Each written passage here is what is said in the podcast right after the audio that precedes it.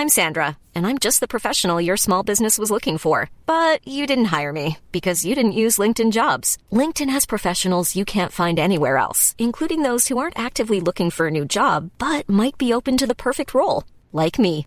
In a given month, over 70% of LinkedIn users don't visit other leading job sites. So if you're not looking on LinkedIn, you'll miss out on great candidates like Sandra. Start hiring professionals like a professional. Post your free job on linkedin.com/people today. Você é livre. Terceira e última parte. Comentário de Mari Persona. Então Cristo não é o exemplo para nós sermos salvos. Ele é sim o exemplo do homem perfeito, só que nós não somos perfeitos. E se alguém quiser imitá-lo, comece por essa, por essa característica dele. Ele era sem pecado. Como é que vai fazer? Nós já nascemos pecadores, como é que a gente vai Não vai conseguir. Então ele veio não para dar um exemplo de como chegar ao céu por nossos esforços. Ele veio para ficar preso no nosso lugar, para morrer no nosso lugar.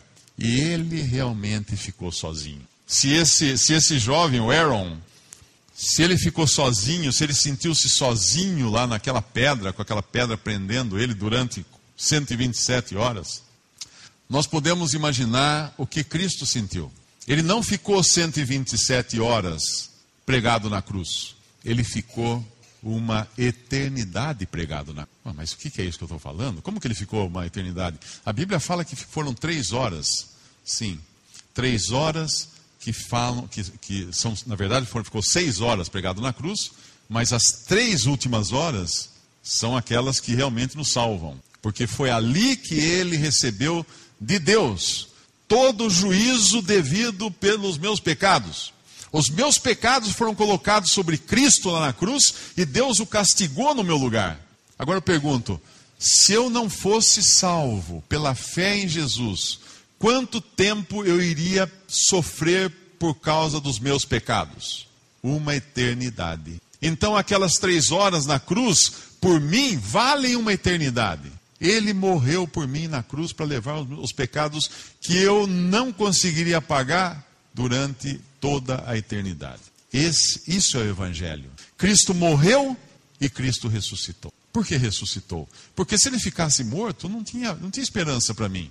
Não tinha esperança para mim. Se, se, se não tem ressurreição, de que adianta? Mas ele morreu e ele ressuscitou para que nós tivéssemos. E a gente abrindo lá novamente Isaías, capítulo 53, nós vamos ver a obra completa desse homem que um dia, por amor a mim, por amor a você, tomou, por assim dizer, o caminho errado. Deixou, deixou a sua mão ficar presa, sem poder, poder fazer nada a respeito. Mas não foi por, por ele, foi por amor de mim, foi por amor de você.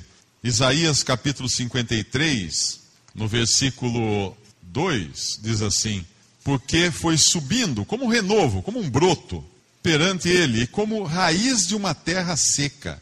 Não tinha parecer nem formosura.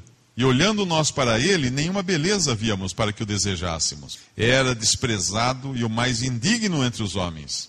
Homem de dores, experimentado nos trabalhos, e como um de quem os homens escondiam o rosto, era desprezado e não fizemos dele caso algum. Verdadeiramente ele tomou sobre si as nossas enfermidades e as nossas dores levou sobre si, e nós o reputamos por aflito, ferido de Deus e oprimido. Até aqui está falando do, de Cristo andando nesse mundo, vivendo aqui como aquele homem rejeitado que ele foi, como aquele homem que curava as pessoas. Como que ele curava? Pegando a enfermidade da pessoa e trazendo para si.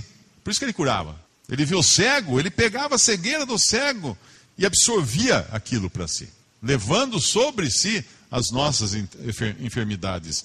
Mas aí no versículo 5 diz assim: Mas ele foi ferido pelas nossas transgressões e moído pelas nossas iniquidades. O castigo que nos traz a paz estava sobre ele, e pelas suas pisaduras fomos sarados. Pensa o seguinte: ele estava preso no nosso lugar naquela cruz. Ele estava sofrendo o castigo pelos nossos pecados lá em nosso lugar. E como isso em trevas. Porque durante três horas fez-se trevas sobre a terra. Porque ninguém podia enxergar o que seria Deus tratando com o seu filho e castigando por causa do pecado. Ninguém viu. Ninguém viu. Duas coisas, uma coisa ninguém mesmo viu foi Cristo nas três horas de trevas absolutas, trevas absolutas que caíram sobre a terra, sofrendo pelos nossos pecados. E outra coisa que ninguém viu, a não ser os salvos, foi ele ressuscitado.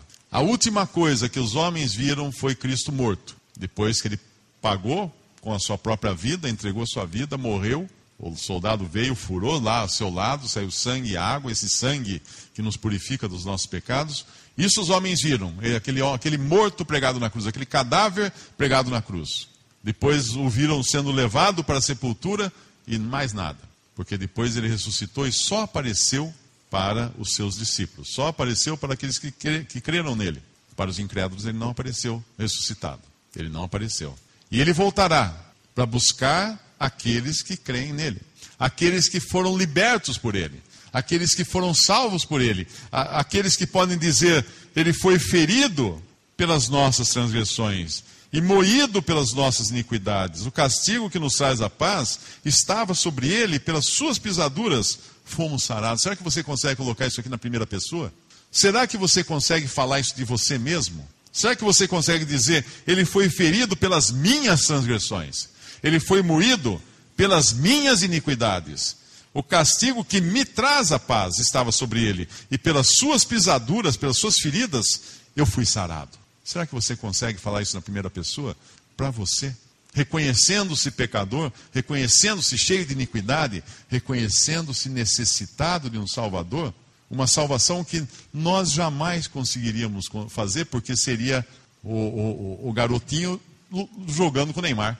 Nunca vai conseguir. Nunca vai conseguir se equiparar a ele. Por isso que Deus entregou seu próprio filho. E ele continua descrevendo como foi a morte de Jesus, no versículo 7. Ele foi oprimido, mas não abriu a sua boca. Como um cordeiro foi levado ao matadouro, e como a ovelha muda perante os seus tosqueadores, ele não abriu a sua boca. Da opressão e do juízo foi tirado, e quem contará o tempo da sua vida?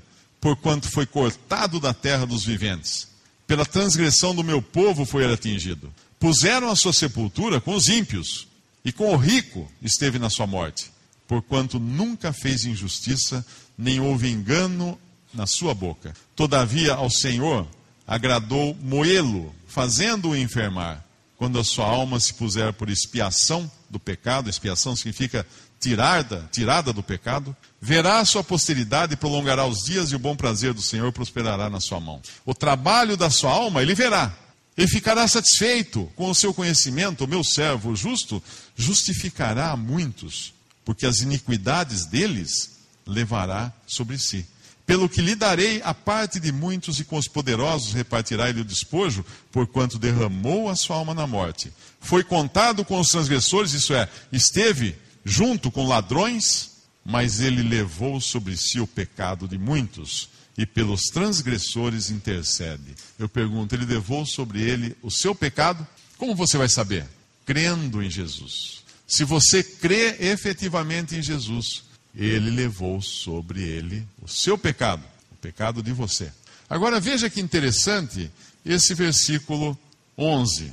O trabalho da sua alma ele verá e ficará satisfeito. O que significa isso? O resultado da sua obra ele verá e ele ficará satisfeito. Isso significa que ele está olhando aqui para essa sala agora e vendo aqueles que creram nele, que foram salvos pela fé, que se consideraram tão ruins, tão pecadores, tão ruins de jogar junto com Neymar, por assim dizer, que abandonaram qualquer esperança de tentar melhorar por si mesmos, de tentar conquistar a salvação por mérito e creram em Jesus para receber essa salvação por graça.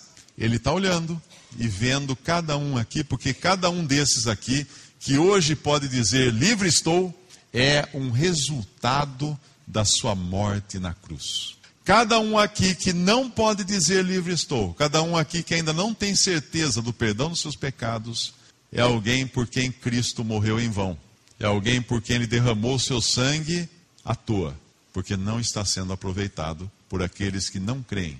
Agora veja que interessante, o trabalho da sua alma ele verá e ficará satisfeito. O nosso amigo aqui, o Aaron Ralston, Por tudo que passei e pelas oportunidades que continuam surgindo em minha vida, eu me sinto abençoado. Participei de um milagre que tocou muita gente, em todo o mundo, e não trocaria isso por coisa alguma, nem mesmo para ter meu braço de volta. É a mesma coisa que ele está dizendo aqui. Esse Aaron, ele está dizendo que o trabalho dele, o sofrimento dele, ele vê os resultados agora em pessoas que foram tocadas por aquilo, pessoas que foram ajudadas pelo seu sofrimento, pela sua experiência, ele vê o resultado, ele fica satisfeito com isso.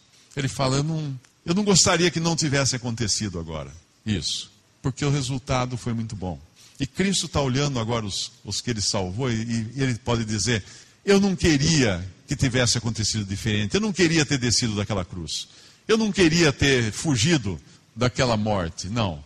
E para mostrar isso, para provar isso, ele é o único ressuscitado que irá conservar por toda a eternidade as cicatrizes nas suas mãos, nos seus pés e no seu lado. Todos aqueles salvos, todos os salvos, ressuscitarão com um corpo glorioso, um corpo perfeito, um corpo sem qualquer mancha, sem qualquer defeito, sem qualquer cicatriz. Quem tem cicatriz aqui sabe que você quer se livrar das cicatrizes. E vai acontecer realmente na ressurreição, mas ele manterá as cicatrizes. Quando ele, depois de ressuscitado, se apresentou aos discípulos e Tomé não, não, não creu, ele mostrou as mãos, falou: Tomé, põe a mão, toca nas minhas mãos, aí, veja o meu lado, olha só.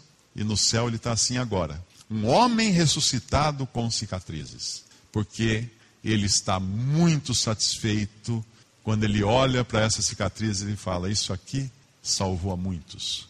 Ele diz: se o grão de trigo caindo na terra não morrer, fica ele só. Mas se morrer, dá muito fruto. Tem um lugar que ele fala, que o, o pai fala, para convidar todos, para que a sua casa se encha. E o céu será um lugar cheio cheio de salvos redimidos por Cristo, mas não terá nenhum lá que poderá dizer: Eu cheguei aqui porque eu fui bom. Eu cheguei aqui porque eu jogava uma bola tremenda. Não. Nenhum vai chegar lá por, por bondade própria todos que chegarem no céu, todos os que já estão no céu e todos os que ressuscitarem também estarão no céu, estarão lá, única e exclusivamente porque Cristo pagou o preço, porque Cristo ficou com a sua mão presa para poder nos libertar.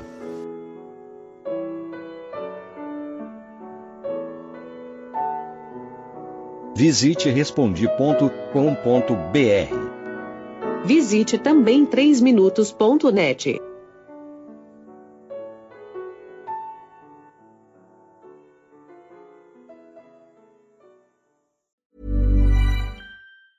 Planning for your next trip? Elevate your travel style with Quince. Quince has all the jet-setting essentials you'll want for your next getaway, like European linen, premium luggage options, buttery soft Italian leather bags, and so much more and it's all priced at 50 to 80% less than similar brands. Plus, Quince only works with factories that use safe and ethical manufacturing practices. Pack your bags with high-quality essentials you'll be wearing for vacations to come with Quince. Go to quince.com slash trip for free shipping and 365-day returns.